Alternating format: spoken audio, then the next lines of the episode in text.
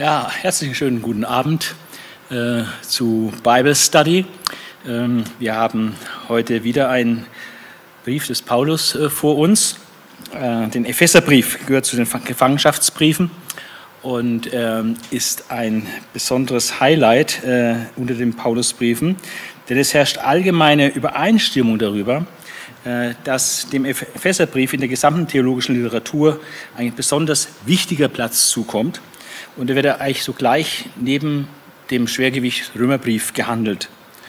Ähm, gerade in der heutigen Zeit, äh, wo die Gemeinde mehr und mehr in das Zentrum äh, auch des theologischen Interesses gerät, ähm, wird quasi der Epheserbrief heute neu entdeckt so wie der Römerbrief in der Reformationszeit neu entdeckt wurde und gigantische Auswirkungen hatte, ähm, so ist heute die Beschäftigung mit dem Epheserbrief ganz wichtig und führt also zu echt Veränderungen, Verbesserungen im Blick auf Gemeindebau. Ähm, etwas zur Stadt Ephesus und die Gemeinde dort.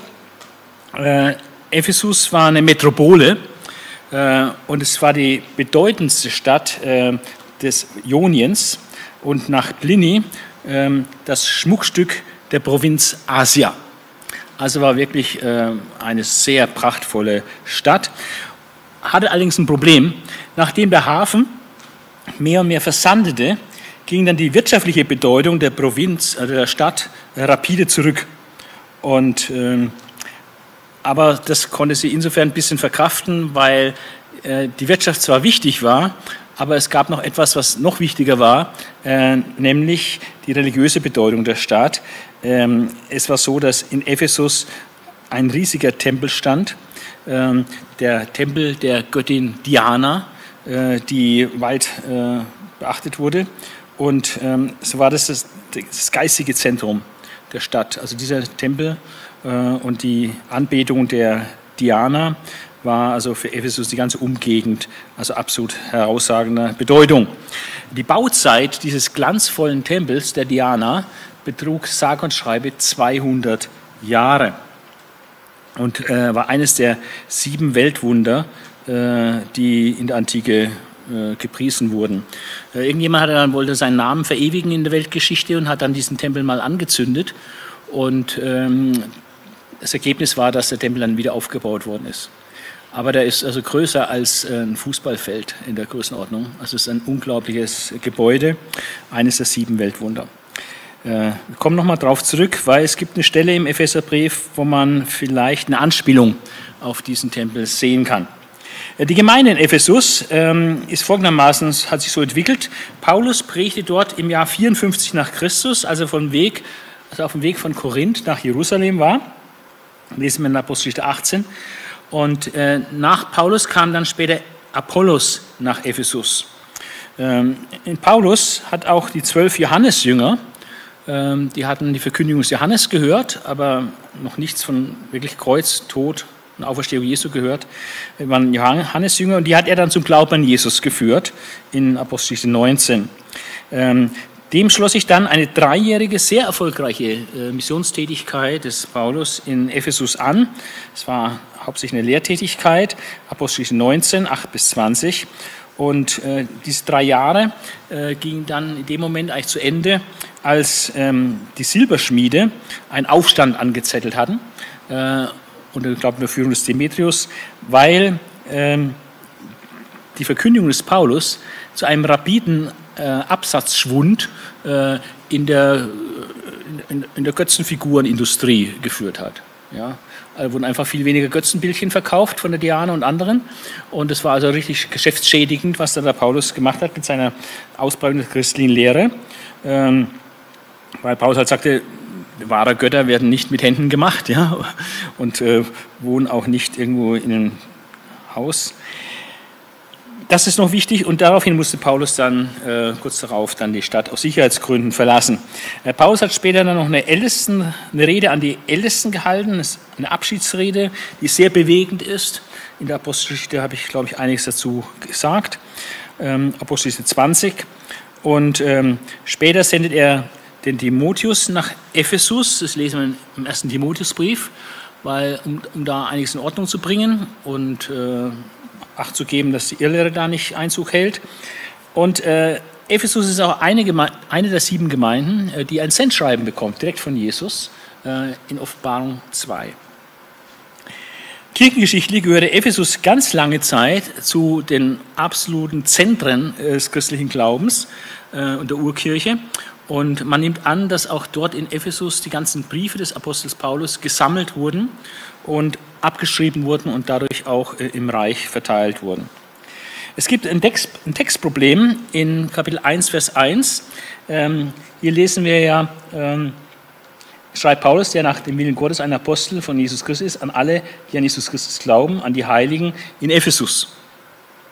Und dieses in Ephesus, ähm, das ist nicht in allen griechischen Handschriften vorhanden. Äh, und da ist die Frage dann, ob äh, das ursprünglich ist oder wie das äh, zu erklären ist.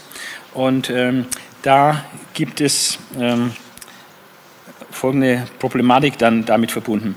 Die Antwort ist, dass die allermeisten neueren Theologen und auch etliche äh, bibeltreue Theologen äh, tatsächlich der Meinung sind, dass dieses in Ephesus, also diese Adresse, wohin dieser Brief eigentlich geht, äh, dass das nicht ursprünglich ist.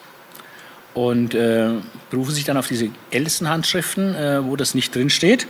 Und so ist auch hier zum Beispiel in der Neues Leben, neuen evangelistischen Übersetzung, ist in Ephesus gar nicht drin im Bibeltext wird also weggelassen, weil man denkt, diese Elternhandschriften sind zwar sehr, haben nicht sehr groß an Zahl, aber man sagt, die wären sehr gewichtig und äh, man lässt dann in Ephesus aus, weil man eben im Zweifel ist, ob das überhaupt ursprünglich ist. Ähm,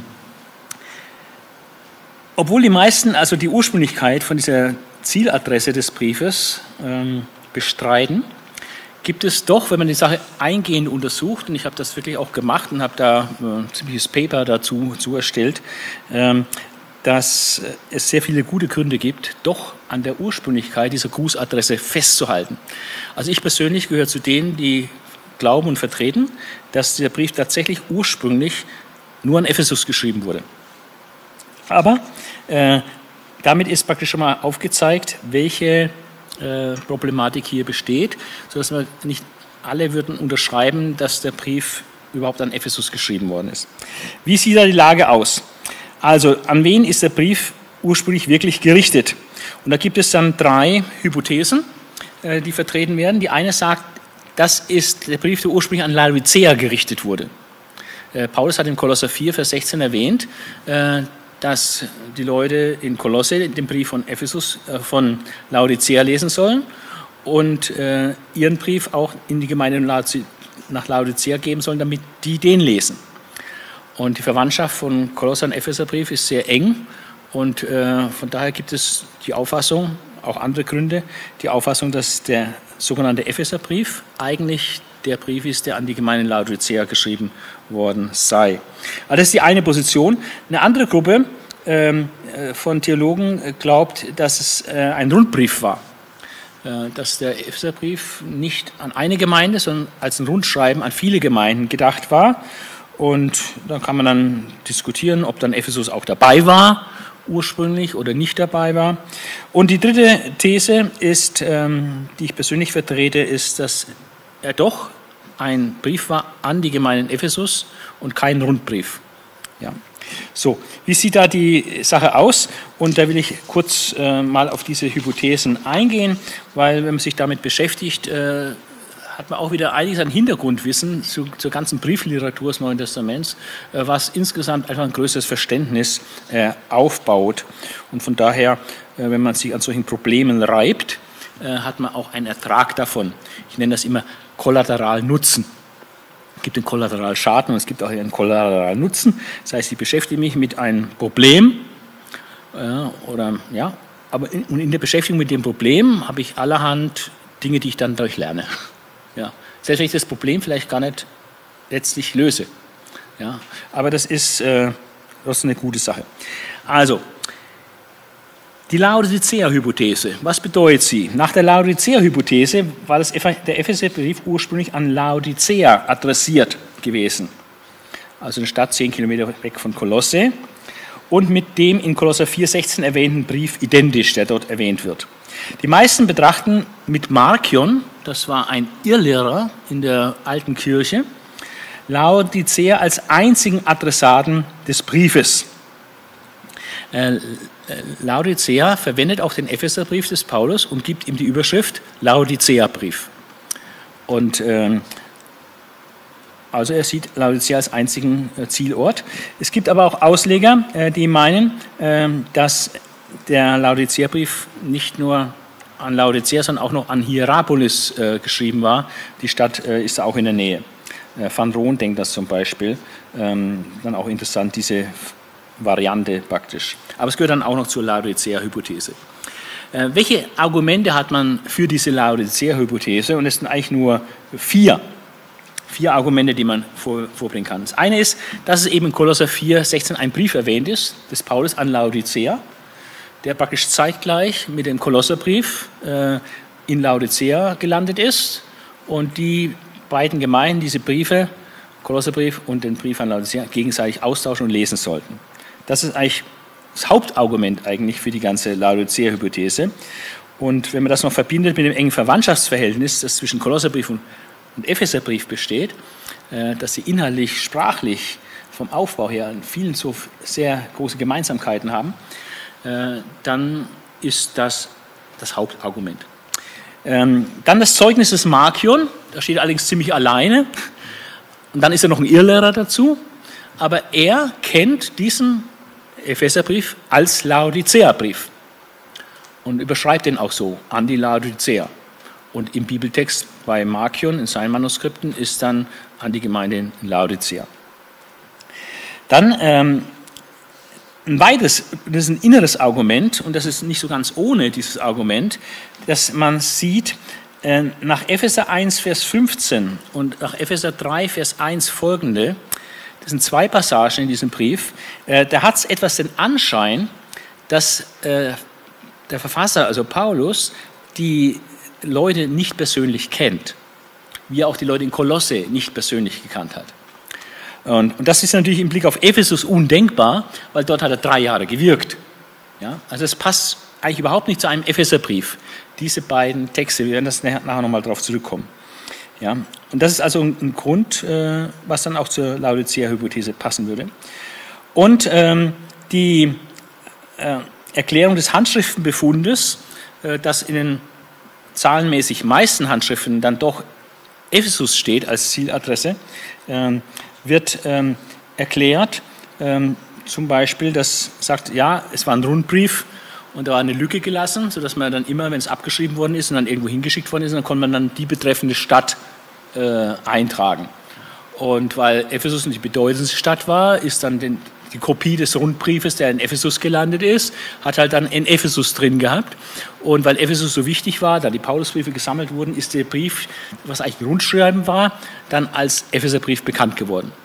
Ist nicht gar nicht so dumm, ist möglich. Theoretisch möglich, ja.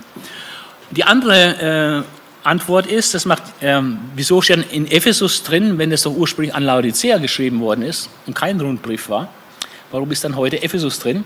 Und da gibt es so eine Gepflogenheit der Damnatio Memoriae. Damnatio Memoriae heißt praktisch Vernichtung des Andenkens. Also wenn jemand ganz schlimme Verbrechen begangen hat, dann hat man versucht, das Gedenken an ihn, das Andenken an ihn völlig zu vernichten, aus dem Gedächtnis der Menschheit zu tilgen, indem man zum Beispiel bei einem König alle Statuen, die es von ihm gab und alle Inschriften, die es von ihm gab, irgendwie vernichtet hat, zerstört hat oder den Namen dann ausratiert hat. Und da Laodicea, diese Gemeinde in sieben Cent schreiben, ja ziemlich negativ wegkommt ähm, und ähm, Jesus sagt, er will sie ausspeien aus seinem Mund, ist dann die Idee aufgekommen, ähm, dann könnte der Laodicea-Brief deswegen, um das Andenken an diese sehr üble Gemeinde Laodicea äh, praktisch zu zerstören, äh, ist dieser Brief praktisch umgewidmet worden nach Ephesus. Das ist aber nur eine, Theorie. Ja. Aber das sind die vier Punkte, die man überhaupt vorbringen kann. Ähm, also Kolosser 4, Vers 16, dieser sogenannte Laodicea-Brief, das Zeugnis des Irrlehrers Markion, dann dass scheinbar der Verfasser die, die Leute von dem Brief gar nicht kennt und äh, man kann es durch die Rundbriefhypothese erklären als eine Lücke, die ausgefüllt wurde, oder die Damnatio Memoriae. Was sind aber die Gegenargumente äh, gegen diese Laodicea-Hypothese? Einmal äh, muss zugeben, es fehlen sicherlich auch noch andere Briefe. Nicht nur der, der Brief an Laodicea. Äh, Paulus hat mindestens einen Brief mehr an die Korinther geschrieben. Also es ist das Fehlen eines Briefes an sich nichts ganz Besonderes. Außerdem hat Paulus sicherlich noch etliche andere Privatbriefe geschrieben oder Briefe an Mitarbeiter, die nicht im Neuen Testament sind. Also es fehlen andere Briefe, äh, nachweislich mindestens eines Korintherbriefes, äh, beweist, es muss nicht unbedingt der Laodicea-Brief im Neuen Testament stehen. Dann das Fehlen spezifischer Hinweise auf Laodicea. In dem Epheserbrief gibt es aber auch gar nichts, was irgendwie Richtung Laodicea weist. Nichts. Also hat man keinen Anhaltspunkt, dass es Laodicea sein soll. Man nimmt auch an, wie müsste der Laodicea-Brief eigentlich dann ausschauen. Und da ist der Epheser-Brief auch ein bisschen anders, aber das ist nicht sehr subjektiv. Dann fehlen persönliche Grüße, äh, was gegen Laodicea spricht, weil in Kolosse hat er die auch nicht gekannt und hat er sehr viele Briefe gemacht. Oder im Römer sehr viele Grüße gemacht. Sehr viele Grüße werden da bestellt im Kolosserbrief, weil er die Leute nicht kennt. Deswegen viele Grüße. Im Epheserbrief finden wir keine Grüße. Wird eher hinweisen darauf, dass er die Leute irgendwie kennt äh, und deswegen keine Brücken schlagen muss, um einzelne Leute zu grüßen, um seine Verbindung zu der Gemeinde aufzuzeigen. Im Römerbrief, Paulus war noch nie in Rom gewesen, haben wir ewig, ewig lange Grußliste an Rom. Warum? Um Verbindung herzustellen zwischen ihm und der Gemeinde, weil er noch nicht dort war. Also das Fehlen der Grüße ist eher ein Hinweis, dass er die Leute äh, nicht kennt. Und Paulus kannte die Gemeinde Laodicea nicht. Äh, und von daher würde man erwarten, dass er wenigstens versucht, irgendwie ein paar Leute zu grüßen, die er von Hören und Sagen kennt, um eine Verbindung zur Gemeinde aufzunehmen. Aber das, das fehlt. Dann Markions Zeugnis, dass der Brief an die Laodicea sei, ist natürlich nicht repräsentativ. Erstens steht er da allein auf weiter Flur und zweitens ist er dann auch noch ein Irrlehrer. Ähm, Im Gegensatz dazu haben wir ein völlig einheitliches Zeugnis in der alten Kirche. Also abgesehen von Markion sagen alle in der alten Kirche, auch mit der Überschrift des Briefes, dass das der Brief an Ephesus ist. Und ähm, diese zwei Stellen, wo man den Eindruck gewinnen könnte, äh, dass der Verfasser die Adressaten nicht kennt, äh, kann man auch ganz anders interpretieren. Es könnte, wenn er sagt, dass er äh, nicht aufhört, für sie zu beten, seit er immer von ihrem Glauben gehört hat, das könnte sich auf die Anfangszeit der Gemeinde beziehen. Äh, Paulus war kurz nach der Gründung der Gemeinde weitergezogen und hat dann natürlich auch gehört, wie es weiterging und hat die Neubekehrten natürlich nicht gekannt und hat aber schon angefangen, für sie zu beten obwohl er sie persönlich nicht kannte, die sich nach seinem Weggang, er war nur ganz kurz dort, dann bekehrt haben. Aber das könnte auch so erklärt werden. Oder dass es vielleicht ironisch gemeint ist. Es gibt andere Erklärungsversuche. Also es ist nicht zwingend so, dass man sagt, der Verfasser hat auf keinen Fall, kann er die Leute kennen.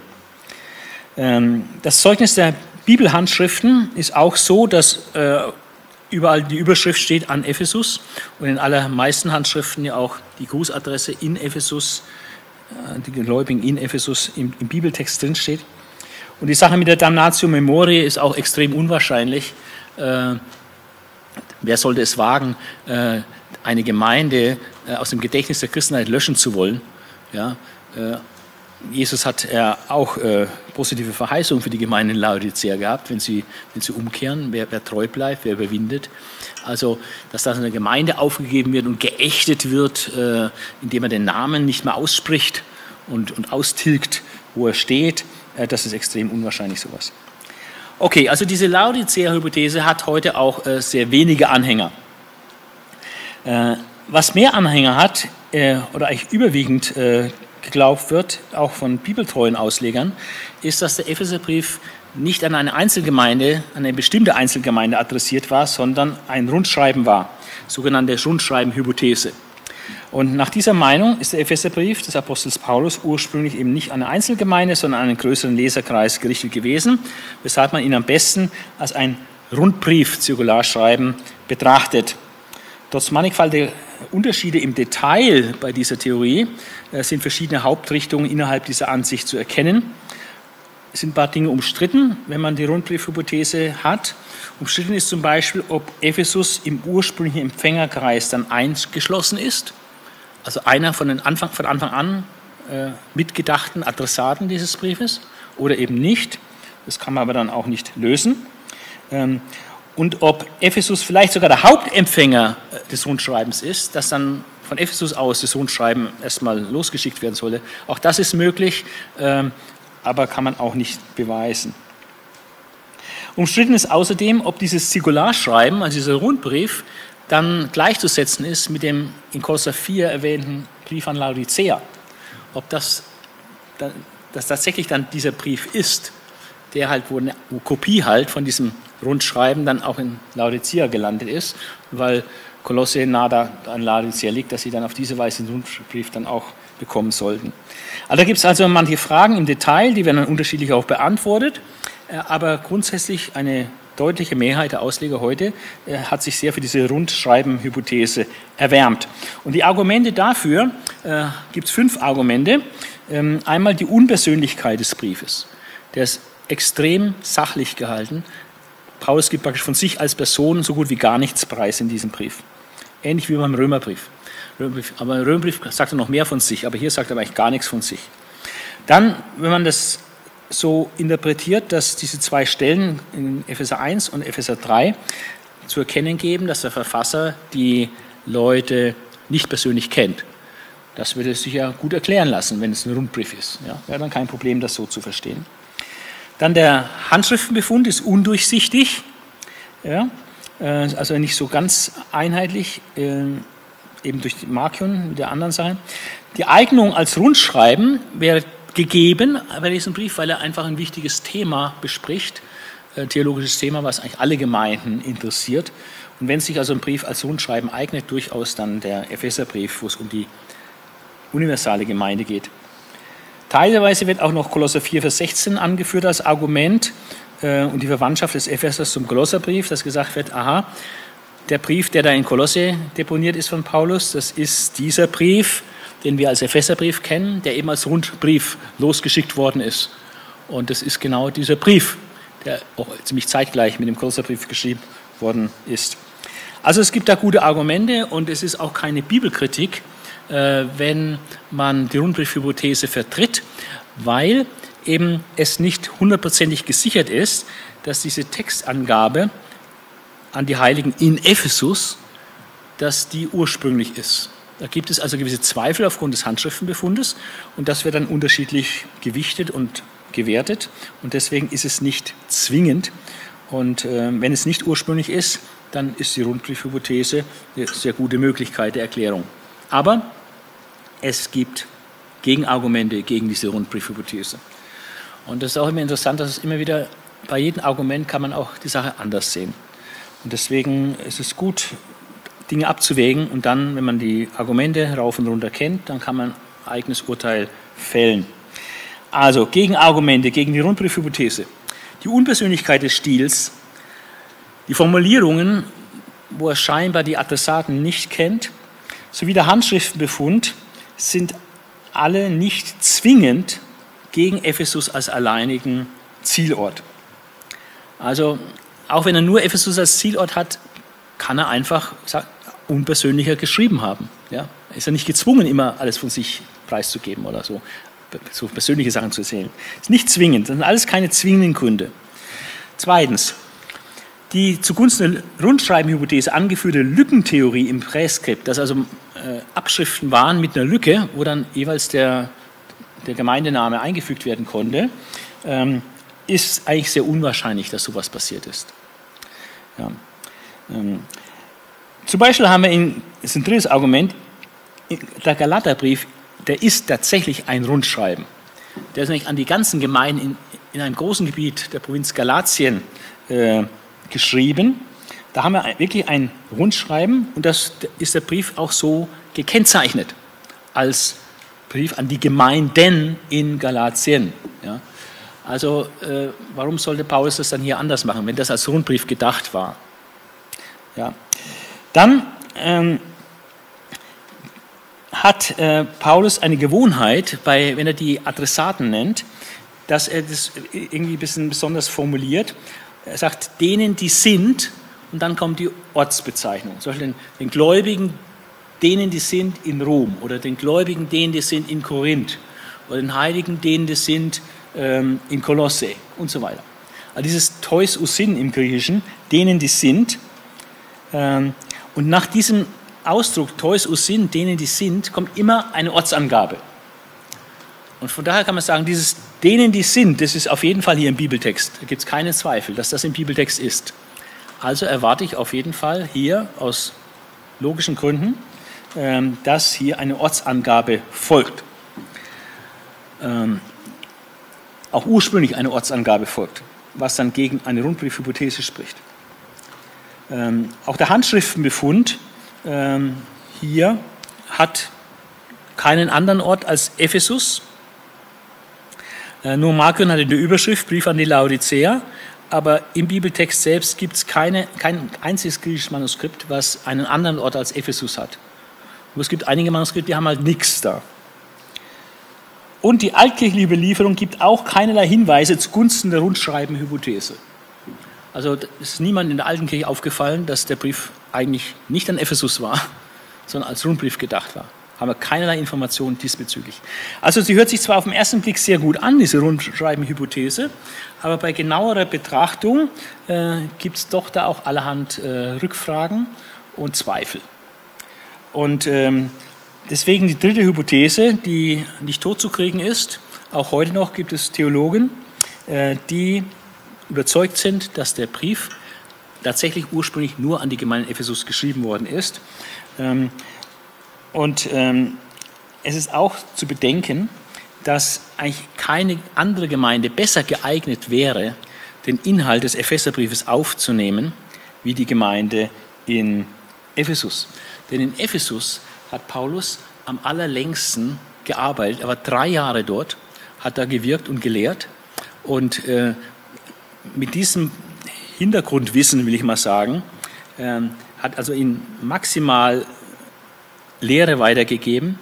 Und jetzt kommt er mit dieser unheimlich tiefen Lehre über die Gemeinde, nicht nur über die Ortsgemeinde, sondern um die universale Gemeinde Jesu. Ähm, also wenn ich diesen Schatz, eine Lehre über die universale Gemeinde, irgendeiner Ortsgemeinde anvertraut hätte, dann hätte ich es als Paulus an die Epheser geschrieben. Denn die waren geistlich mit am reifsten von, von den Gemeinden. Er hat es selber intensiv geprägt. Also,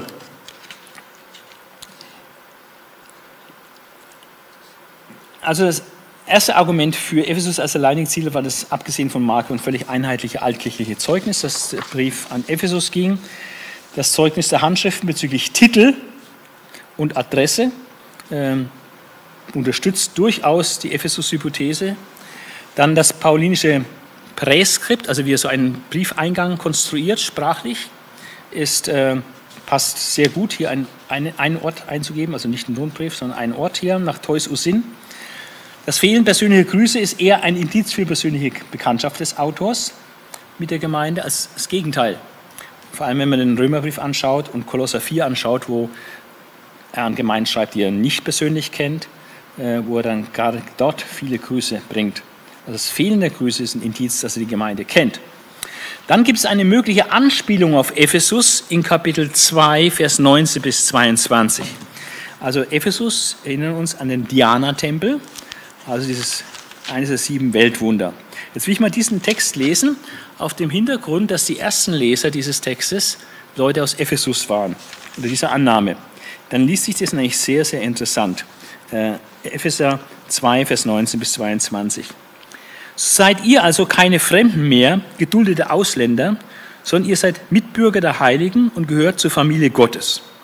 Ihr seid auf dem Fundament der Apostel und Propheten aufgebaut, in dem Jesus Christus selbst der Eckstein ist. Durch ihn wächst, durch ihn, den Herrn, wächst der ganze Bau fest zusammengefügt zu einem heiligen Tempel hoch. Und mit ihm verbunden wird auch ihr als Bausteine in diese geistliche Wohnstätte Gottes eingefügt. Wie hört sich das an, wenn du Heide in Ephesus warst und dich zu Jesus Christus bekehrt hast. Ich versuche es mal auszuführen, wie Sie es vielleicht angehört haben mag. Ähm, wenn du aus der Gemeinschaft der Heiden praktisch rauskommst, weil du Christ wirst, ähm, ist das, was dein Stolz ausmachte als Bewohner von Ephesus, das ist der Ort, wo dieser Diana-Tempel steht. Dieser riesige Tempel, etwa 110 Meter lang und 60 Meter breit oder wie viel, auf 180 Säulen gebaut, 18 Meter hohe Säulen, also ein Riesenteil, 200 Jahre Bauzeit. Der ganze Stolz. Und als Heide habe ich da ein, wirklich eine Identifikationssache. Ich habe diesen Tempel der Diana, mit dem ich mich identifiziere. Und wenn ich sage, ich komme aus Ephesus, ich komme aus der Stadt, wo dieser Tempel der Diana steht, das hatte ich irgendwie aufgebaut. Ja. Jetzt bist du Christ geworden und da gibt es kein Gebäude. Und schon gar nicht so ein Riesengebäude. So gibt es Hausgemeinden. Und du bist aus der heidnischen Gesellschaft, die da alle zum Diana-Tempel rennt, bist du draußen. Also sagen wir so, es gibt diesen Anlass, eine gewisse Minderwertigkeit zu empfinden, äh, wenn du äh, nicht mehr da angedockt bist an diesen Diana-Tempel. Und auf diesem Hintergrund, äh, Paulus kennt seine Pappenheimer da in Ephesus, ähm, versuchte ihnen klarzumachen, in welchem Tempel sie sich jetzt befinden oder dass sie selbst jetzt Tempel Gottes sind. Und wenn man das jetzt nochmal von dem Hintergrund sieht, ihr seid keine Fremden mehr, geduldete Ausländer, sondern ihr seid Mitbürger der Heiligen und gehört zur Familie Gottes. Ihr seid auf dem Fundament, der Diana-Tempel hat ein Riesenfundament, ihr habt auch ein Fundament, ihr seid auf dem Fundament der Apostel und Propheten aufgebaut, in dem Jesus Christus selbst der Eckstein ist. Also der Diana-Tempel hatte hervorragende, wichtige Steine, die diesen, dieses Bauwerk äh, vollendeten. Eckstein, Schlussstein. Aber in dem Tempel, auf dem ihr gebaut seid oder zu dem ihr gehört, da ist Christus der Eckstein. Durch ihn, Herrn, wächst der ganze Bau fest zusammengefügt zu einem heiligen Tempel hoch. Also der Diana-Tempel ist völlig irrelevant. Ihr seid der Tempel Gottes. Und Jesus baut diesen Tempel und der wächst und wächst weltweit immer größer, immer viel größer, viel größer als der Diana-Tempel. Und äh, zu einem heiligen Tempel hoch. Und mit ihm verbunden werdet auch ihr als Bausteine in diese geistliche Wohnstätte Gottes eingefügt. Ihr habt ein Zuhause. Ihr seid zu Hause im geistlichen Tempel, im Tempel Gottes. Äh, und das ist die Gemeinde seid ihr ein Baustein, ein wichtiger Baustein. Wie manche, da gibt es so Säulen, ich glaube 130 Säulen im Diana-Tempel, aber ihr seid ein Baustein in diesem Tempel Gottes. Also ich finde diese, diese Stelle, wo er das so ausführt mit Fundament, Eckstein und heiliger Tempel, wachsender Tempel und Baustein im Tempel Gottes, äh, macht auf dem Hintergrund des Diana-Tempels in dieser Stadt äh, eigentlich sehr, sehr viel Sinn. Ephesus als idealer Empfänger des Briefes wegen strategischer Lage, also geografisch strategisch gelegen, weil von da aus äh, sich der Brief wunderbar auch ausbreiten konnte, und wegen der geistlichen Reife äh, der Gemeinde, die man annehmen kann, weil Paulus dort ja drei Jahre gewirkt hat. Auch die Sendung des Tychikus, äh, die im Kolosserbrief und im zweiten Timotheusbrief wird Tychikus erwähnt und auch in Kapitel 6 hier im Epheserbrief, ähm, deutet ähm, auf eine Einzelgemeinde hin. Äh, er wird dann alles euch erzählen. Es äh, ist nicht anzunehmen, dass Tychicus jetzt äh, einen riesen Rundbrief, einen riesen Lauf durch, durch, durch ganz Provinz Asia machen sollte. Schließlich möchte ich mit den Worten Blacks schließen, der das untersucht hat, ähm, die Frage des Zielortes. Als Ergebnis mag geschlossen werden, dass die Besonderheiten des Briefes, zum Beispiel auch diese Stellen, die anscheinend zeigen, erkennt die Leute da nicht, dass die Besonderheiten des Briefes keine zwingenden Gründe darstellen, um die starke textliche und historische Bezeugung zugunsten eines ephesinischen Zielortes zu verwerfen. Also es gibt gute Gründe, daran festzuhalten, äh, lange Rede, kurzer Sinn, äh, wenn die Rundbriefhypothese auch möglich ist, auch keine Bibelkritik darstellt, weil es möglich ist, aber es gibt gute Gründe, dass Ephesusbrief doch ursprünglich wirklich allein an die Gemeinde Ephesus geschrieben worden ist. Aber nicht nur die Zielgruppe ist ein Problem beim Epheserbrief, sondern auch der Verfasser. Äh, die Problemstellung ähm, fing im 18. Jahrhundert an. Äh, bis 1792 hatte niemand in Zweifel gezogen, dass Paulus der Verfasser des Epheserbriefes ist.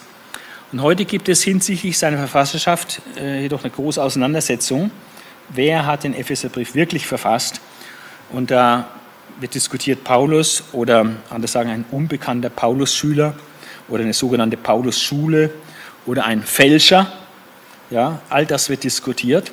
Und die historisch-christliche Theologie lehnt Epheserbrief ab, sagt, es ist kein echter Paulusbrief.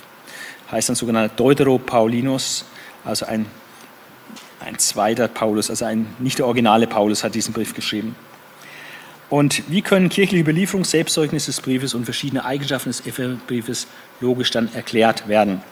Ähm, das mache ich etwas kürzer.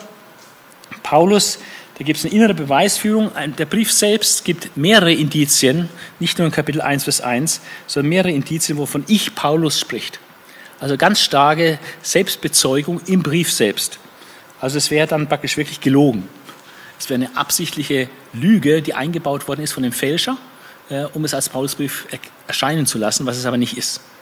Also das äh, ist sehr stark. Das Selbstzeugnis des Briefes weist eindeutig Richtung Paulus. Dann werden paulinische Themen und Begriffe aufgegriffen, die wir auch im Römerbrief, im Galaterbrief, 1. Korinther und 2. Korinther antreffen. Kann man nachweisen. Also die gleichen Themen auch im Epheserbrief behandelt. Dann die Verwandtschaft zum Kolosserbrief des Paulus. Wenn ich annehme, dass Kolosserbrief wirklich von Paulus ist, dann ist auch sehr wahrscheinlich, dass der Epheserbrief von Paulus ist, weil die einfach so unglaublich ähnlich sind. Dann sprachliche Übereinstimmung mit den anderen Paulusbriefen. Und ähm, es gibt auch Unterschiede zu den anderen Paulusbriefen, aber die kann man dann auch wieder erklären, äh, sprachliche, stilistische Unterschiede. Die äußere Beweisführung sagt, die altkirchliche Literation ist völlig einheitlich, was die Verfasserschaft anbetrifft. Kommt nur Paulus in Frage. Absolut nichts anderes über viele Jahrhunderte. Und äh, man hatte an der paulinischen Verfasserschaft immer festgehalten, auch wenn es interne Probleme gab. Ähm, zum Beispiel jetzt, dass man einen Eindruck hat, der Verfasser kennt die Leute gar nicht. Trotzdem hatten die sowohl an der, am Zielort Ephesus festgehalten, als auch am Verfasser Paulus festgehalten. Haben die also nicht als Problem gesehen. Für die Position, dass ein Unbekannter äh, das äh, geschrieben hat, ähm, wird vor allem Sprache und Stil äh, ins Feld geführt und theologische Argumente. Und äh, das kann man aber auch gut widerlegen. Ist also alles nichts Zwingende, viel heiße Luft. Ähm, zum Beispiel Sprache und Stil, theologische Sachen, die hier besonders sind, die es so in anderen Briefen nicht gibt oder nicht in dem Maße gibt. Paulus spricht daher Unausgesprochenes aus, auch mit neuen Vokabeln und bedient sich dazu einer neuen Begrifflichkeit. Er handelt Sachen, die so noch nicht gesagt worden sind und da kommen auch neue Begriffe vor. Das ist eigentlich kein Problem dann muss man sagen, ein Mann von dem geistigen Format eines Paulus, der ist auf jeden Fall in der Lage, seinen Wortschatz auch ständig zu erweitern. Der bleibt nicht auf einem bestimmten Level stehen und lernt dann kein Wort mehr dazu, sondern der liest etwas, der hört etwas und schon hat er auch neue Begriffe aufgenommen und verarbeitet die wieder weiter. Der Epheserbrief wurde auch nicht unter Zeitdruck als Gelegenheitsschreiben verfasst, sondern aus der Ruhe des Gefängnisses, und zwar als eine theologische Abhandlung über die Gemeinde Jesu oder auch ein meditatives Nachdenken über die Gemeinde Jesu, also mit Meditation und Gebet eigentlich. Ähm, das hat, zeigt seine Spuren dann auch im Stil. Der Stilunterschied, das heißt die eher nachdenkliche, teilweise poetische Ausdrucksweise, also Paulus ist da sehr dichterisch unterwegs auch, ähm, teilweise sehr poetische Ausdrucksweise, zeigt sich hauptsächlich in Epheser 1 bis 3, also in diesem Lehrteil, ähm, die man manche verstehen es sogar als ein einziges langes Gebet verstehen kann. Finde ich jetzt ein bisschen übertrieben, aber es hat unheimlich viele gebetsmäßige oder liturgische, meditative Elemente da drin. Ähm, das mit einer gewaltigen Lobpreisung beginnt. Ähm, der Epheserbrief hat einen fulminanten Einstieg. Wir haben gesehen beim Kolosserbrief, ersten 14 Verse Briefeinleitung. Paulus hat hier zwei Verse Briefeinleitung und dann hat er eine fulminante äh, Lobpreisung Christi von den Versen 3 bis 14. Das sind zwölf Verse. Und diese zwölf Verse, diese Lobpreisung Christi, sind im Griechischen ein einziger Satz. Es ist fast unmöglich, das im Deutschen nachzumachen und daraus einen Satz zu konstruieren. Aber im Griechischen ist es ein Satz, der über 10, 12 Zeilen geht. Ein Riesensatzmonster. Auch im Kolosserbrief hat Paulus das eine oder andere Satzmonster äh, geschaffen.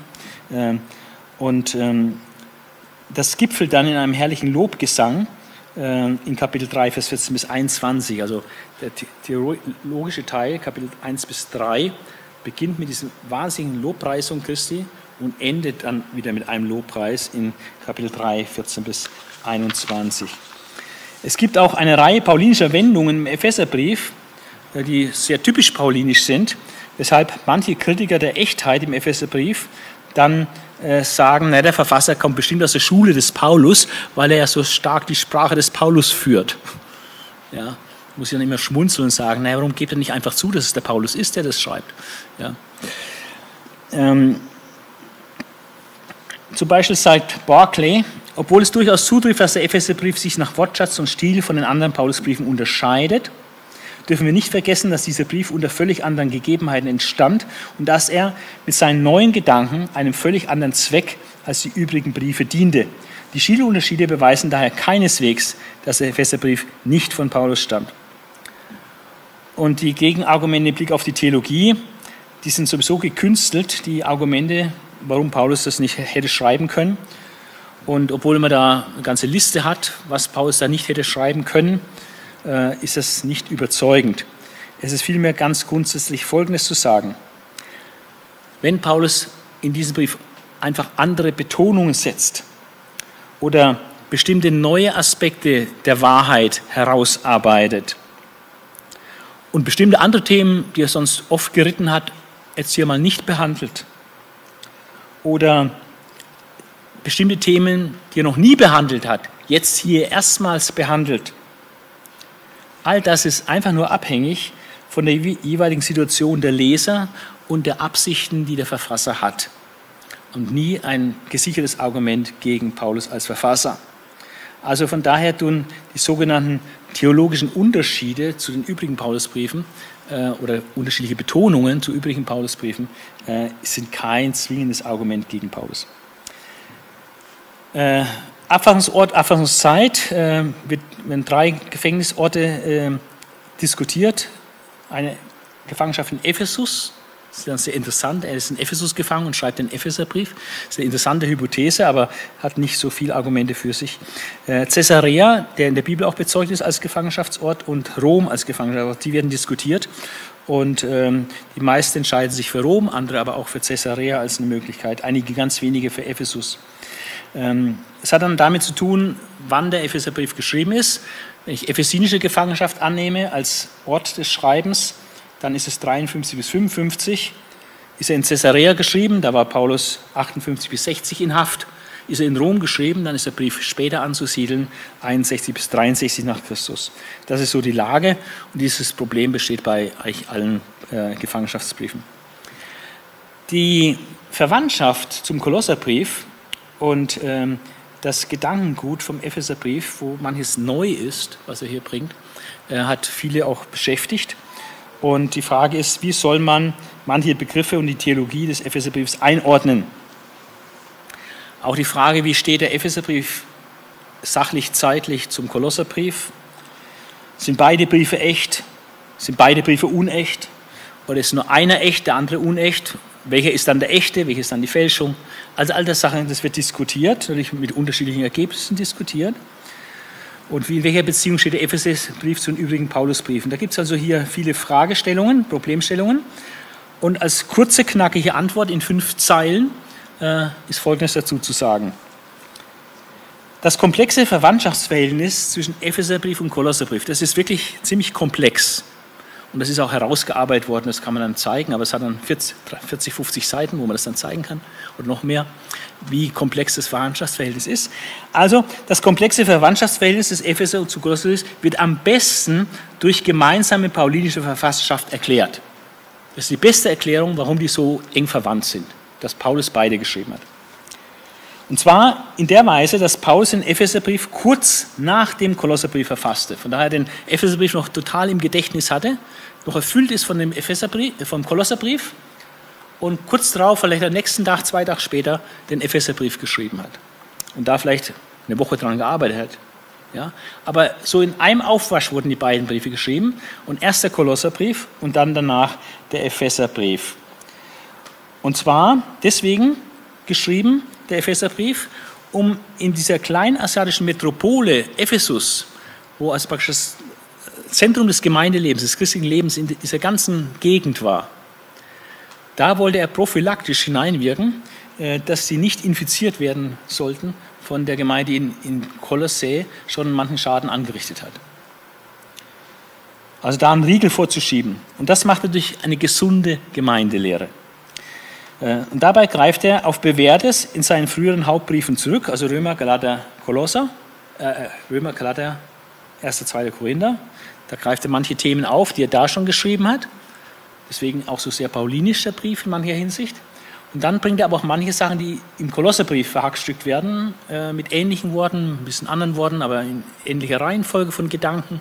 Ja, deswegen auch die enge Verwandtschaft im Kolosserbrief. Das ist die beste Erklärung äh, für das äh, extreme, es ist das besondere Verhältnis zwischen Epheser und Kolosserbrief. Das Thema äh, des Briefes ist die Verherrlichung, die Herrlichkeit der Gemeinde des Christus.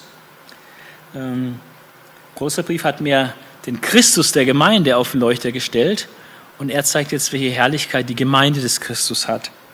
In keinem anderen Brief des Neuen Testaments kommt die Bedeutung der Gemeinde Jesu Christi so klar zum Ausdruck wie im Epheserbrief, hat Kurt Henning im Jerusalemer Bibellexikon geschrieben. Ah, das stimmt auch. Der Epheserbrief ist der Gemeindebrief im Neuen Testament. Schlüsselvers, Schlüsselwort ist also Gemeinde und der Schlüsselvers dann davon abgeleitet, Kapitel 1, Vers 23, da spricht Paulus von der Gemeinde, die sein Leib, also Christi Leib ist, nämlich die Fülle des, der alles in allen erfüllt. Die Gemeinde als die Fülle Christi, Christus ist der, der alles in allem erfüllt. Die Gemeinde, die Christi Leib ist, die Fülle dessen, der alles in allen erfüllt. Also das zeigt die unglaubliche Bedeutung äh, der Gemeinde Jesu. Jetzt äh, kurz noch formale und theologische Charakteristika. Was ist so ganz typisch und besonders beim Epheserbrief? Schon erwähnt worden, der Brief ist ziemlich unpersönlich gehalten. Paulus spricht, gibt fast nichts von sich selbst preis. Da der Epheserbrief gleichsam als eine Prophylaxe gegen die in Kolosse eingedrungene Irrlehre fungiert, äh, macht Paulus sich jetzt hier ganz grundsätzliche Gedanken. Es geht äh, nicht um persönliche Beziehungen, ja, äh, es geht um nicht um sein persönliches Befinden, wie das im Philipperbrief ein großes Thema ist, ja, sondern es geht um die Sache Gemeinde. Um klarzumachen, was ist Gemeinde, welche Stellung hat Gemeinde und so weiter. Also ganz grundsätzliche Gedanken über das Wesen der Gemeinde als der Leib Christi und nicht aus einer speziellen, konkreten Situation heraus, weil es da irgendein Problem gibt in Ephesus. In Kolosse gab es das Problem, in Ephesus gab es das noch nicht, aber prophylaktisch entfaltet er ihnen das Thema Gemeinde, dass sie quasi immunisiert werden gegen die äh, Irrlehre dort in Kolosse. Und deswegen, weil es eine Entfaltung, eine lehrmäßige Entfaltung des Themas Gemeinde ist, ist es einfach sehr unpersönlich, dieser Brief, und hat äh, keine so persönlichen Sachen. Ähm, es fehlen tatsächlich Anspielungen auf das Verhältnis, das Paulus zur Gemeinde hat. Er war ja drei Jahre dort, hat er gewirkt. Da finden wir keinerlei Hinweis oder Anspielung darauf, auf seine frühere Tätigkeit in Ephesus. Allerdings muss man sagen, wird es sehr abgemildert. Äh, es fehlt zwar im Brief, aber dieses Persönliche wird ja mitgeteilt mündlich durch den Überbringer des Briefes, durch Tychicus.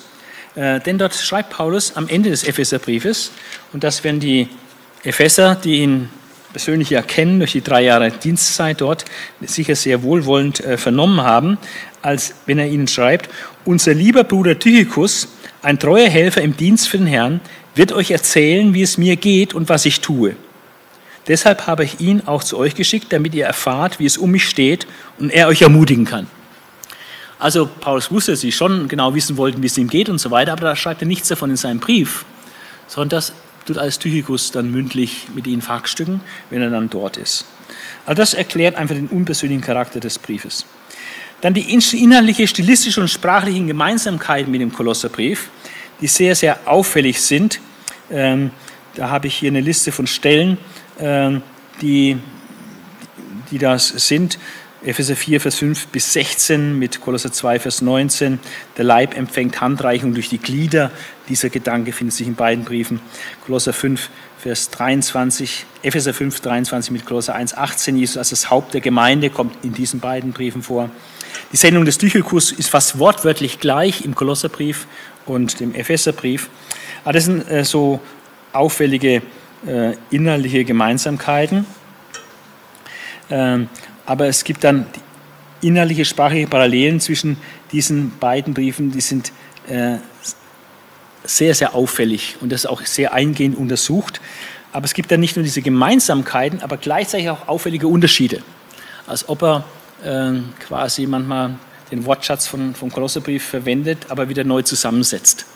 Ja, also wie so Bausteine, die er da entwickelt hat, erstmals gebracht hat und dann hier wieder neu zusammensetzt, ein bisschen anderer Färbung. Ja, also es gibt da sehr, sehr viel äh, Bezüge zwischen Epheserbrief und Kolosserbrief. Das merkt man auch, wenn man das, den Text einfach liest. Wenn man die beiden Briefe hintereinander liest, äh, dann merkt man, wie viel Verwandtschaft zwischen diesen beiden Briefen ist.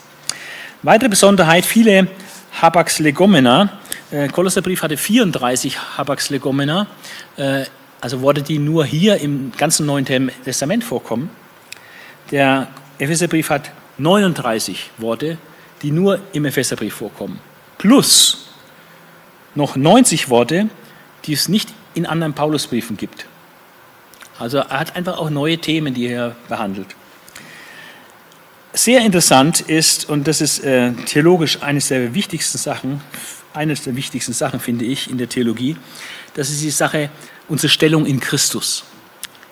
Ähm, was es bedeutet, in Christus zu sein. Da gibt es diese Formel, in Christus. Und es gibt das Gegenstück, ist dann in Adam. Wie sie in Adam alle sterben, so werden sie in Christus alle lebendig gemacht.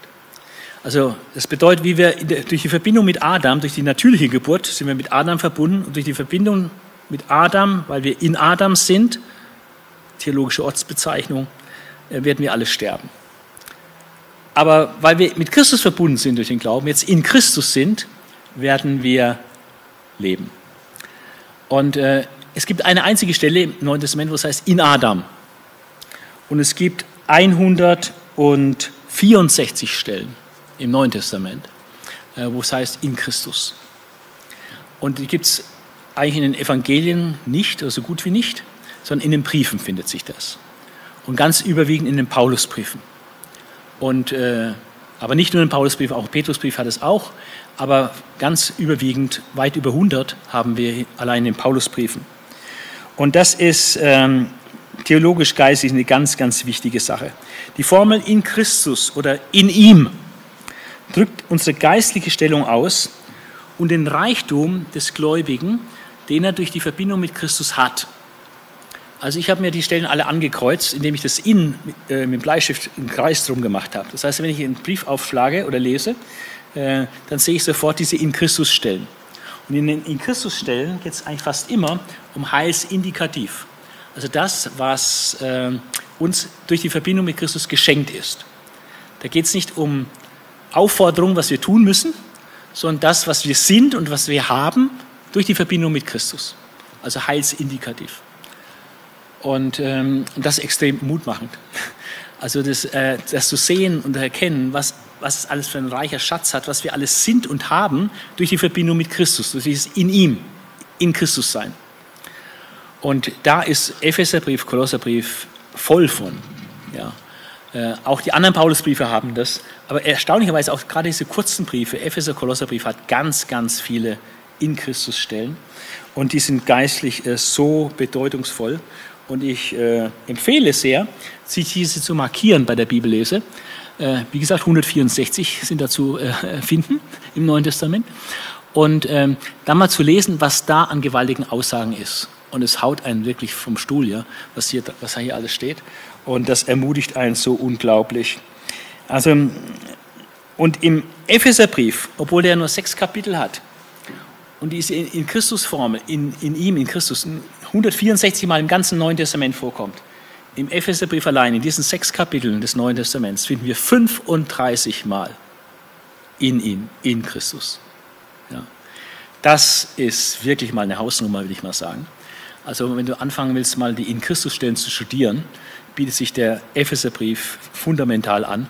Also keiner hat so eine Quote, so viel in Christus Stellen pro Kapitel. Ja absoluter Weltrekord hier, Epheserbrief. Kolosserbrief ist ähnlich, aber Epheserbrief ist, glaube ich, noch ein Tick vorne dran.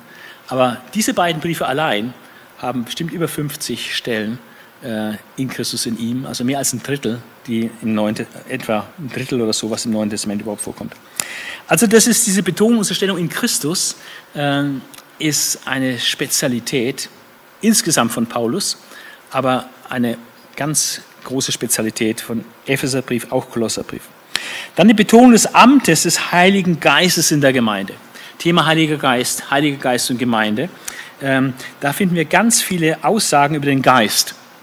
Ähm, es gibt Bibelbücher, wo wenig über den Heiligen Geist steht. Epheserbrief gehört nicht dazu. Da, ein, da wird sehr viel über den Geist Gottes ausgesagt. Folgende Aspekte des Heiligen Geistes und seine Funktion für die Gemeinde werden genannt. Und das sind jetzt sieben. Der Geist als Siegel und als Pfand unserer Erlösung. Tatsache, dass ich den Heiligen Geist habe, gibt mir die absolute Bestätigung, äh, dass ich die Erlösung habe. Es ist Siegel, das Pfand, das Unterpfand, damit kann man es dann einlösen. So wie so ein Erbschein. Dann, äh, er spricht von den Offenbarungen des Geistes. Also der Geist hat ihm Dinge offenbart. Das heißt, das konntest du als Mensch gar nicht wissen. Aber der Heilige Geist hat ihm einfach diese Dinge gesagt. Er, ihm als Apostel, der das Wort Gottes vollenden soll. Er hat einfach manches an Direktoffenbarung durch den Geist Gottes bekommen. Das ist nicht so typisch für jedermann. Dann unser Zugang zum Vater ist durch den Geist weil der Geist erforscht den Vater und äh, er verschafft den Zugang zum Vater, dass wir andocken können beim Vater. Dann äh, beschwört die Einigkeit im Geist, dass wir in diesem Heiligen Geist die Einmütigkeit in der Gemeinde bewahren, weil wir alle diesen Geist Gottes haben. Das verbindet alle Gläubigen in der Welt, egal welche Denomination, welche Gemeindeform, welches Land, welche Nationalität. Alle haben diesen Geist und das verbindet, der Geist verbindet. Dann die, Einig, also die Einigkeit im Geist, die Macht und Fülle des Geistes wird erwähnt. Er spricht vom Schwert des Geistes, womit wir uns wehren können äh, gegen listige Anläuge des Teufels. Ja, ähm, und er spricht vom Gebet im Geist. Ähm, entweder meint er da, ähm, ich will beten im Geist, will singen im Geist, will beten mit Verstand. Entweder meint er hier das Zungengebet. Äh, manche Ausleger sehen das, das Gebet im Geist. Äh, andere sagen, nein, es ist Gebet in Worten, die der Geist lehrt. Es ist Gebet, äh, wo geistliche Anliegen gebetet werden, äh, die man vielleicht als Mensch sich jetzt gar nicht so ähm, auf dem Schirm hätte. Aber der Geist erinnert uns und führt uns durch das Wort Gottes auch in, in geistliches Beten hinein, in, in, wo geistliche Anliegen durchgebetet werden. Ähm, und nicht nur oberflächliche Sachen, äh, dass der wieder gesund wird und äh, dass das wieder gefunden wird und dass da mein Geld reicht und sonstige Sachen die wir so gerne als Gebetsanliegen bringen. Es geht um geistliche Gebetsanliegen. Das Gebet im Geist. Also vielleicht ist es in diese Richtung, ich bin mir noch nicht sicher hier. Liturgischer Stil, ein weiteres Merkmal. Der dogmatische Teil des Epheserbriefs beginnt mit diesem gewaltigen Lobpreis Gottes, ähm, der in diesem einen griechischen Satz, Vers 3 bis Vers 14, eingekleidet ist. Das ist der längste griechische Satz des Neuen Testaments. Der zweitlängste steht dann im Kolosserbrief, da hat Paulus auch so ein Satzmonster. Der Lobpreis rühmt das Werk des Vaters, das Werk in den Versen 3 bis 6, dann das Werk des Sohnes in den Versen 7 bis 12 und das Werk des Heiligen Geistes in Vers 13 bis 14. Also praktisch ein trinitarisch aufgebauter Lobpreis. Und fängt an mit Gepriesen sei der Gott und Vater unseres Herrn Jesus Christus, der uns gesegnet hat mit jeder geistlichen Segnung in der himmlischen Welt in Christus. In Christus. Ja. Und dann werden die Segnungen aufgezählt, insgesamt sieben Segnungen, äh, die wir da abbekommen. Also das ist auch so ein Text wie im Kolosserbrief, Kolosser 1, Vers 15 bis 20, dieser, dieser, dieser Hymnus über Christus, so ist hier dieser, diese Lobpreisung Christi, Epheser 1, 3 bis 14, wo diese Segnungen, die wir durch Christus haben, praktisch gehighlightet werden. Äh, das sind absolut entscheidende Texte, wo es sich lohnt, sich stundenlang da rein zu investieren. Immer wieder die aufzuschlagen, immer wieder zu lesen, nachzudenken, zu meditieren, um wirklich das auszuschöpfen, was da an geistlicher Wahrheit und geistigen Inhalt drinsteht. Also, aber diese Art, wie Paulus hier schreibt, also so ein Satzmonster aufzustellen von Vers 3 bis Vers 14, das macht er nicht nur da, es gibt noch andere Stellen, wo auch so lange Sätze sind. Das hat so was Meditatives, äh, was Liturgisches, äh, Feierliches an sich. Und das ist einfach so ein Gepräge auch äh, des Epheserbriefes, auch des Kolosserbriefes. Dann gibt es drei Bilder für die Gemeinde. Die Gemeinde als göttlicher Bau, die Gemeinde als der Leib Christi und dessen Haupt ist der erhöhte Christus und die Gemeinde als Ehefrau. Alles drei hervorragende Bilder. Es gibt noch weitere Bilder der, im Neuen Testament, aber das sind die drei Bilder des Epheserbriefes. Äh, und jedes einzelne Bild hat äh, unglaubliche Aussagekraft. Die Gemeinde als ein Bauwerk zu verstehen, ja, die Gemeinde als den Leib Christi zu verstehen, das hat ganz viele Assoziationen und, und Aspekte und den Leib als Ehefrau Christi äh, zu verstehen, dass wir als Leib, als Gemeinde äh, Ehefrau Christi sind, das ist herausragend. Und das sind ganz wichtige Bilder, die Eigenschaften, Wesenszüge, Besonderheiten der Gemeinde zum Ausdruck bringen. Und äh, da lohnt es sich einfach tief einzusteigen und sich das genau zu Gemüte führen, diese Bilder über die, über die Gemeinde Jesu. An die Betonung der Einheit der Gemeinde, äh, dass da keine Spaltung ist.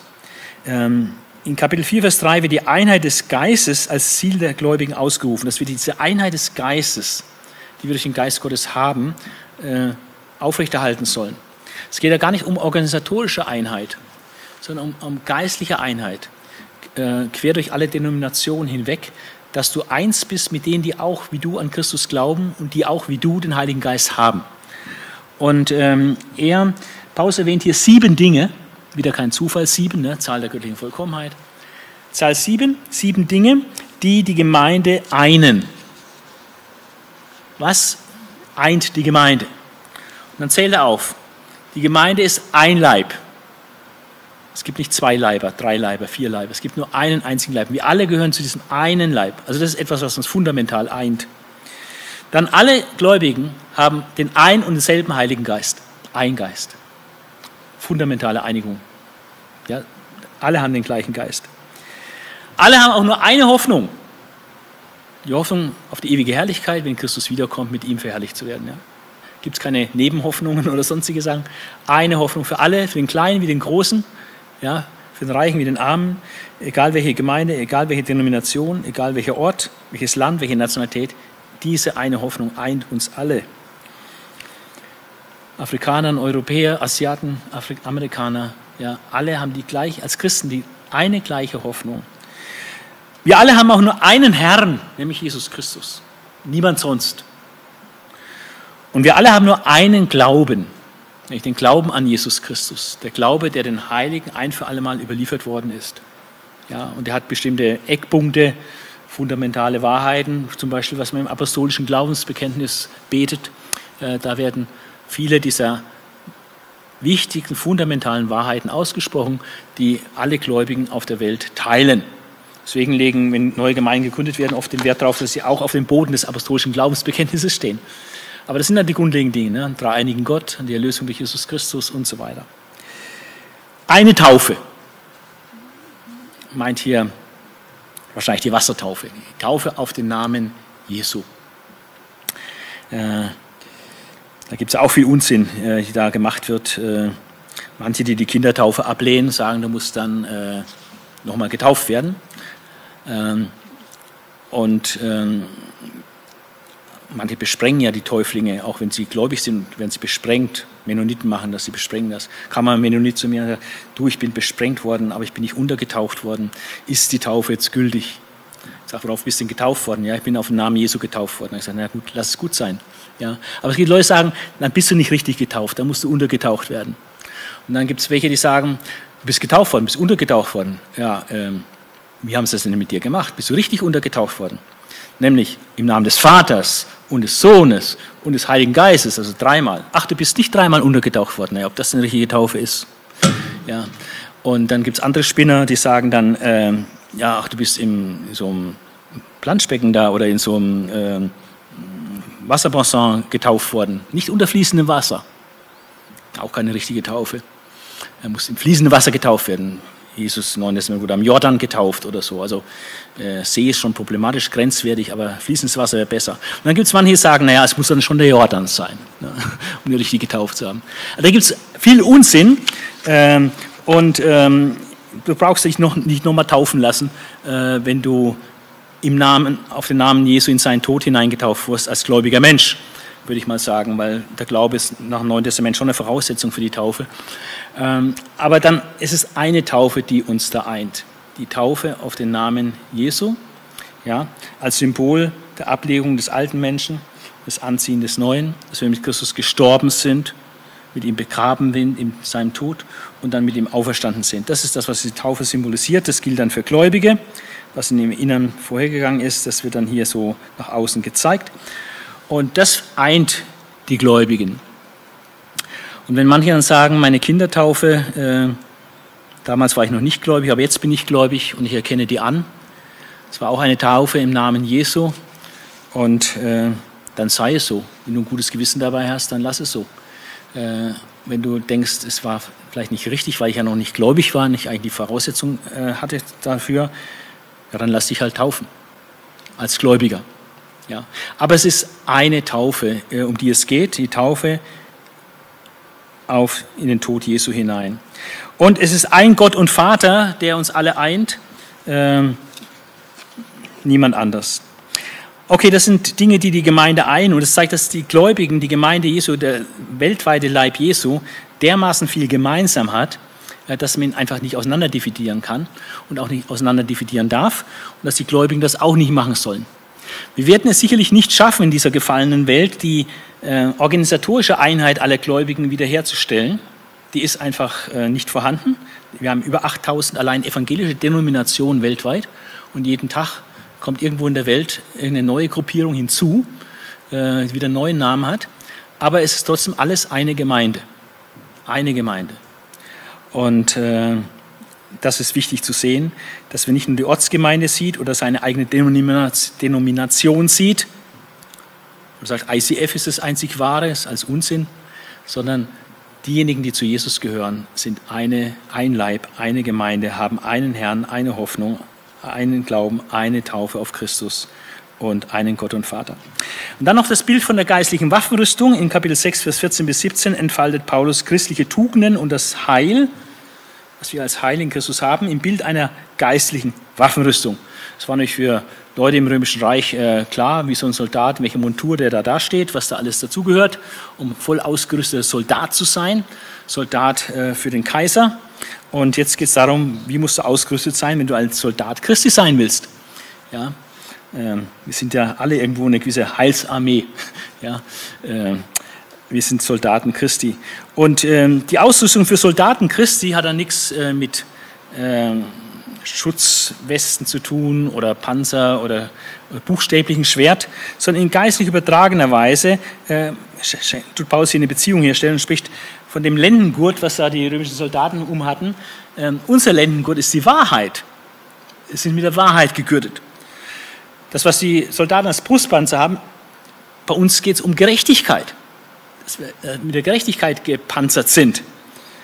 Ähm, als Schuhwerk, Soldatenstiefel. Nein, ähm, die Bereitschaft, das Evangelium zu verkündigen, unterwegs zu sein für Jesus, ja, das Evangelium auszustreuen. Bereitschaft, das Evangelium zu verkündigen, das sei unser Schuhwerk. Und der Schild, der Schild dient dazu, ähm, Angriffe von außen fernzuhalten, also abzuwehren. Und der Schild, was Paulus als Schild hier identifiziert, ist unser Glaube. Durch den Glauben können wir all das äh, abwehren, was da an Angriffen kommt. Dann oben als Helm, als Schutz für den Kopf. Kopf ist ja unser Denkvermögen normalerweise drin. Und ähm, da ist das Heil. Das, was uns unser Denken beschützt und beschirmt, dass der Kopf nicht zu Schaden kommt, ist, dass wir praktisch unter dem Helm des Heils, das, Heil, was wir durch Christus haben, da fest drunter stehen und das damit unser Denken schützen. Und äh, als Schwert die einzige Angriffswaffe, die hier genannt wird. Das Schwert, womit wir vorwärts gehen können und Siege erringen können, ist das Wort Gottes. Also mit dem Wort Gottes kannst du Schneisen schlagen, Breschen schlagen in die gegnerischen Linien. Also das ist ein wunderbares Bild. Äh, bis heute hat es seinen Reiz, äh, einfach zu verstehen, als Christen sind wir gewissermaßen Soldaten Christi aber jetzt nicht mit Munition und, und Sachen bewaffnet, sondern mit geistlichen Dingen bewaffnet, mit Wahrheit, Gerechtigkeit, Bereitschaft, das Evangelium zu verkündigen, mit Vertrauen auf Gott und sein Wort, Heil, dass wir, unter dem wir stehen, buchstäblich drunter stehen, das über allem steht. Wir stehen buchstäblich unter diesem Helm des Heils. Und als Waffe ist uns nur eine Waffe gegeben, das Wort Gottes. So, jetzt sind wir äh, am Ende, fast am Ende. Äh, es fehlt jetzt nur noch kurz ein Überblick über den Inhalt, äh, wie es sich so aufgebaut ist. Ich habe sehr viel schon erwähnt, was wir im Epheserbrief alles finden. Da ist schon sehr viel gesagt worden. Und äh, jetzt äh, durch nur noch mal ganz grob zusammenfassen, was uns im Epheserbrief inhaltlich alles begegnet. Wir haben wieder eine, wieder eine Vierteilung. Äh, kurze Einleitung, kurzen Briefschluss. Also und dazwischen zwei Teile, zwei Hauptteile. Und wie immer bei Paulus, der erste Hauptteil ist der dogmatische Teil und dann kommt der praktische Teil. Also das ist eigentlich immer das Gleiche. Äh, und so ist es auch hier im Epheserbrief. Die Einleitung, der Briefeingang, die ersten zwei Verse. Dann kommt der dogmatische Teil, Kapitel 1, Vers 3 bis zum Ende von Kapitel 3. Also man kann sagen, Epheser 1 bis 3 ist der dogmatische Teil mit der kurzen Briefeinleitung davor. Und in diesem dogmatischen Teil sind äh, sechs Themen äh, verborgen, äh, die man sich genau anschauen sollte natürlich. Und wenn man das dann äh, liest, dann wird man es auch merken, dass diese Themen hier behandelt werden. Äh, es sind einfache Themen, ähm, das erste, ist, erste Thema ist dieser Lobpreis Gottes. Der Lobpreis Gottes für die Segnung der Gemeinde, die wir in Christus haben. Das ist ein Riesenthema, dieser Riesenmammutsatz, mit dem steigt er ein. Gepriesen sei der Gott und Vater unseres Herrn Jesus Christus, der uns gesegnet hat. Dieses hat ist extrem wichtig. Hat, nicht wird. Der uns gesegnet hat mit jeder geistigen Segnung, nicht mit ein bisschen, so mit jeder geistigen Segnung in der Himmelswelt. Also der Zugang ist da zu allem in der Himmelswelt, ist alles erschlossen, alles da für uns in Christus, in der Verbindung mit Christus. Und das wird dann näher aufgezählt, worin das im Einzelnen besteht. Ähm, und das sind fantastische Sachen, die hier genannt werden. Eines, was mich besonders beglückt, ist, äh, dass Gott uns auch praktisch das Endziel vor Augen führt. Also er uns praktisch Aufklärung gegeben hat von dem Geheimnis, was eigentlich das Ziel aller Dinge ist. Und dann nennt er, das Ziel aller Dinge ist, alles wieder unter das Haupt Christus zusammenzufassen. Alles, was im Himmel und auf Erden ist. Die finale Wiedervereinigung von Himmel und Erde unter dem Haupt Christi. Das ist das Ziel. Und wenn du das Ziel im Hinterkopf hast, dass das das Ziel aller Dinge ist, alles wieder zu vereinigen, das Sichtbare und Unsichtbare, göttliche Welt, himmlische Welt, himmlische Welt und irdische Welt, Gott und Mensch, das wird, wird wieder vereinigt werden unter einem Haupt, unter einem Häuptling, nämlich unter Christus. Das ist das Ziel. Und das wird auch kommen. Dieses Ziel wird Gott definitiv erreichen. Also kannst du völlig entspannt sein, wenn es im Moment äh, auch drunter und drüber geht in dieser Welt, weil das Ziel Gottes ist definiert, es ist formuliert und es wird definitiv von Gott auch ein, eingeführt und eingehalten. Also das, dieser Lobpreis hat aber viele tolle Aspekte. Also das allein lohnt sich äh, durchzukauen, Wort für Wort. Dann die Fürbitte für die Gemeinde, Vers 15 bis 23, wo wir wieder geistliche Anliegen sehen, wie er, welche geistlichen Anliegen er verfolgt in seiner Fürbitte. Dann äh, schreibt er vom Eins und Jetzt der Gemeinde oder auch der Gläubigen. Wie war es früher ohne Christus? Wie ist es jetzt mit Christus? Also dieser Gegensatz, früher ohne Christus, jetzt mit Christus. Das ist ein ganz wichtiges Thema bei Paulus, findet sich auch an anderen Stellen in seinen Briefen. Eins und jetzt. 1 und jetzt der Gemeinde, Kapitel 2, 1 bis 10. Dann die Einheit und Universalität der Gemeinde, dass die Gemeinde eine Einheit ist, alle gehören zusammen in ein Boot, gehören alle zum Leib Christi. Ähm, und diese Gemeinde ist nicht nur eine Ortsgemeinde, sondern diese Gemeinde ist universell, universal, weltweit. Alle Gläubigen. Und zwar nicht nur alle Gläubigen, die zeitgleich irgendwo sind in der Welt, sondern alle Gläubigen, die seit Pfingsten bis zur Wiederkunft Christi in der Welt sind. Das alles zusammen ist der Leib Christi. Die Einheit und Universalität der Gemeinde und dann der Dienstauftrag des Apostels, was sein spezieller Auftrag ist, was er bekannt machen muss. Und das, die Besonderheit seines Dienstes war halt zu zeigen, äh, dass die Gemeinde ein Ort ist für Juden und Heiden. Dass hier diese Urspaltung zwischen Juden und Heiden, hier die Juden, hier die Guten, dort die Heiden, dort die Bösen, dass diese Spaltung überwunden wird in der Gemeinde, nämlich die Gemeinde besteht aus Juden und Nichtjuden. Und die sind vereinigt in einem Boot in der Gemeinde. Und das war die, die Urspaltung äh, vom Alten Testament her, vom jüdischen Denken her, auch eben die da draußen wir da drin. Und äh, die Spaltung ist nicht national, hier die Juden, dort die Nichtjuden, sondern die Spaltung ist, hat mit Christus zu tun, ob ich zu Christus gehöre, zu seinem Leib, egal ob Jude oder Grieche oder sonst wer, oder eben nicht. Ob ich drin oder draußen bin in der Gemeinde, das ist das Entscheidende. Also das ist der Dienstauftrag des Apostels, eben dieses Geheimnis aufzuzeigen, dass die Gemeinde, der Leib Christi, aus Juden und Heiden besteht, was vor allem für Juden äh, eigentlich unglaublich war zunächst. Und dann der Reichtum der Gemeinde wird dann ausgeführt in Kapitel 3. Also es geht ganz stark um Gemeinde, ja, äh, die Segnung der Gemeinde in Christus, die Fürbitte für die Gemeinde, Eins und Jetzt der Gemeinde, Einheit, Universalität der Gemeinde, der Dienstauftrag des Apostels, eben Gemeinde zu bauen aus Juden und Heiden und der Reichtum der Gemeinde, den sie in Christus haben. Also Gemeinde, Gemeinde, Gemeinde. Und dann der ermahnende praktische Teil, da geht es um die Einigkeit durch den Geist, der Wandel im Geist und der Wandel in der Familie, ähnlich wie im Kolosserbrief, nur führt es hier viel mehr, mehr aus.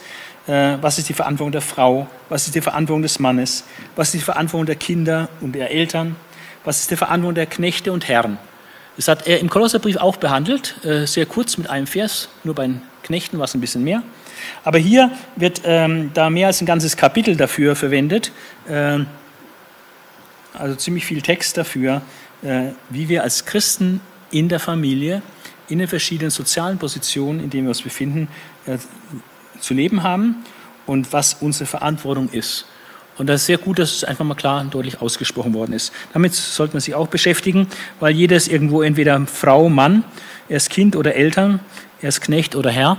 Also es betrifft ihn auf jeden Fall, wohl auch mehreres von dem, was hier steht. Und dann der Wandel im Glaubenskampf.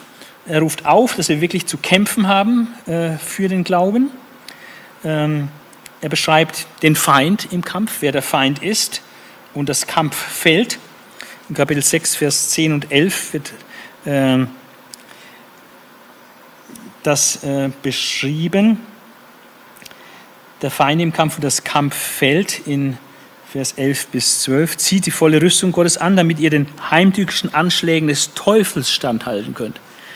Also letztlich sind es nicht Menschen, die da gegen die Gemeinde stehen, sondern es ist auch dieser geistliche Hintergrund, der Teufel und die Dämonenwelt, äh, die ähm, eben die Gemeinde zerstören möchte. Wir kämpfen ja nicht gegen Menschen aus Fleisch und Blut, sondern gegen dämonische Mächte und Gewalten, gegen die Weltherrscher der Finsternis, gegen die bösartigen Geistwesen in der unsichtbaren Welt.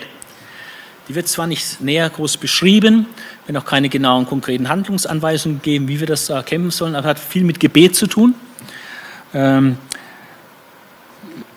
und äh, einfach das Wissen auch, äh, dass ähm, das, was uns oft in Form von Menschen entgegensteht, oder die gegen Gemeinde sind, dass man dann einfach wissen muss, äh, manchmal sind die nur vorgeschoben und eigentlich ist dahinter irgendwelche geistigen Mächte. Dass wir nicht Menschen bekämpfen, sondern es stehen geistige Mächte dahinter und wir haben es mit einer bösartigen, unsichtbaren Welt auch zu tun, äh, aber die Christus besiegt hat. Und äh, der geistliche, die geistliche Waffenrüstung im Kampf wird dann beschrieben, das habe ich schon ein bisschen erläutert. Und das Gebet im Kampf äh, kann ich nochmal darauf hinweisen, Vers 18 bis 20, und betet dabei zu jeder Zeit und mit jeder Art von Gebeten. Also viel und vielfältig beten. Jederzeit und mit jeder Art von Gebeten und Bitten in der Kraft des Heiligen Geistes und sei dabei wachsam und hört nicht auf, für alle Gläubigen zu beten.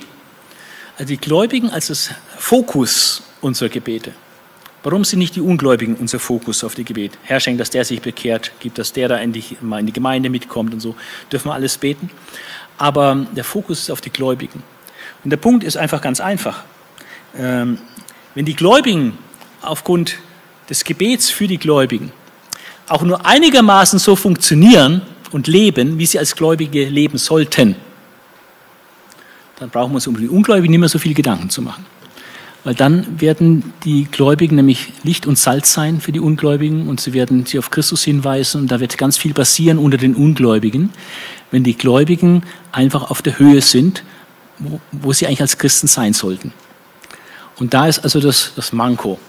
Also äh, die Gläubigen müssen zugerüstet werden, die Gläubigen müssen geistlich fit werden und eigentlich das leben, was sie eigentlich sind als Christen. Und dann wird ganz viel Segen daraus erwachsen. Deswegen haben wir im Neuen Testament einen ganz großen Schwerpunkt auf dem Gebet für die Gläubigen. Und der Teufel will genau das verhindern. Die Ungläubigen hat er sowieso schon. und die Gläubigen, die muss er nur lahmlegen oder ablenken oder dass sie sich verstreiten und alle möglichen Sachen, damit sie nicht das tun, was sie eigentlich tun sollten. Und deswegen dient unser Gebet hauptsächlich dazu, dass die Christen eigentlich das tun, was eigentlich ihr Ding ist als Gläubige. Dass sie so leben in der Stellung, dass sie das ausleben, was sie eigentlich in Christus sind. Deswegen diese geistlichen Anliegen, dieses intensive Gebet immer wieder auch für die Gläubigen äh, zu beten. Da liegt der Schwerpunkt im Neuen Testament. Und da können wir dann mitkämpfen, äh, nicht nur bei speziellen Evangelisationskampagnen, sondern ganz generell äh, zu beten für die Gläubigen, aber auch für die Mission, dass das Evangelium überall weltweit läuft. Bet auch für mich, Paulus ist ja auch ein Evangelist, dass Gott mir das rechte Wort schenkt, wenn ich meinen Mund aufmache, um das Geheimnis des Evangeliums offen bekannt zu machen. Als Gesandter des Evangeliums bin ich ja im Gefängnis, damit ich so freimütig davon rede, wie ich reden soll. Also selbst der Paulus braucht Gebetsunterstützung, dass er mit großem Freimut, äh, Bekennermut einfach das Evangelium bezeugt. Und dafür können die Gläubigen mithelfen. Deswegen ist es auch gut, wenn wir für unseren Pastor beten, wenn wir für Standortpastoren beten, äh, für Leute, die Schlüsselpositionen haben in verschiedenen Gruppen ähm, und Verantwortungsbereichen, gerade auch für sie zu beten äh, und dass Gott ihnen offene Türen schenkt fürs Evangelium ähm, und dass sie freimütig vom Evangelium reden und nicht gehemmt sind und so weiter. Also der geistliche Kampf im Gebet. Der Briefschluss ähm, ist mit Tychikus fast wieder die gleichen Worte wie im Kolosserbrief dass er ihn eben mitschickt, damit er dann mündlich alles erzählt, was, äh, was ihn betrifft, weil die waren ja interessiert auch am Ergehen des Paulus. Und dann der Segensgruß. Ähm, allen Geschwistern wünsche ich von Gott, dem Vater und dem Herrn Jesus Christus, Frieden und Liebe, verbunden mit dem Vertrauen zu ihm. Die Gnade sei mit allen, die unseren Herrn Jesus Christus in unvergänglicher Treue lieb haben. Dieses Wort, die Gnade sei mit allen, das ist ein Schlussgruß den Paulus in allen seinen Briefen bringt. Ja, das ist äh, Epheserbrief. Ich hoffe, ich habe ein bisschen Interesse wecken können, äh, dass dieser Brief ganz besonders lohnt, äh, wirklich intensiv studiert zu werden. Ich kann dazu nur ermutigen, man wird unglaublich viel Schätze sammeln. Ähm, und so wie in der Reformation der Römerbrief entscheidend wichtig war, um die Gemeinde weltweit massiv voranzubringen, kennen viele Christen heute, dass eine Neuentdeckung des Epheserbriefs und seiner Wahrheiten äh, einen riesen Schub geben könnte äh, für die Gemeinde Jesu weltweit, für ihr Selbstverständnis, für ihre Mission, dass sie wirklich die Aufgaben wahrnimmt, die ihr von Gott anvertraut sind. Und ähm, ja, das wünsche ich mir auch, äh, dass wir diesen Epheserbrief richtig als Gemeinde, auch als ICF richtig durchkauen, äh, um von diesem Brief geprägt zu werden äh, in unserem Denken von Gemeinde und äh, dann natürlich auch in unserem Verhalten, wie wir das dann auch im Alltag dann leben und umsetzen. Ja, also das ähm, ist ein, ein wirklich ganz wichtiges Buch. Das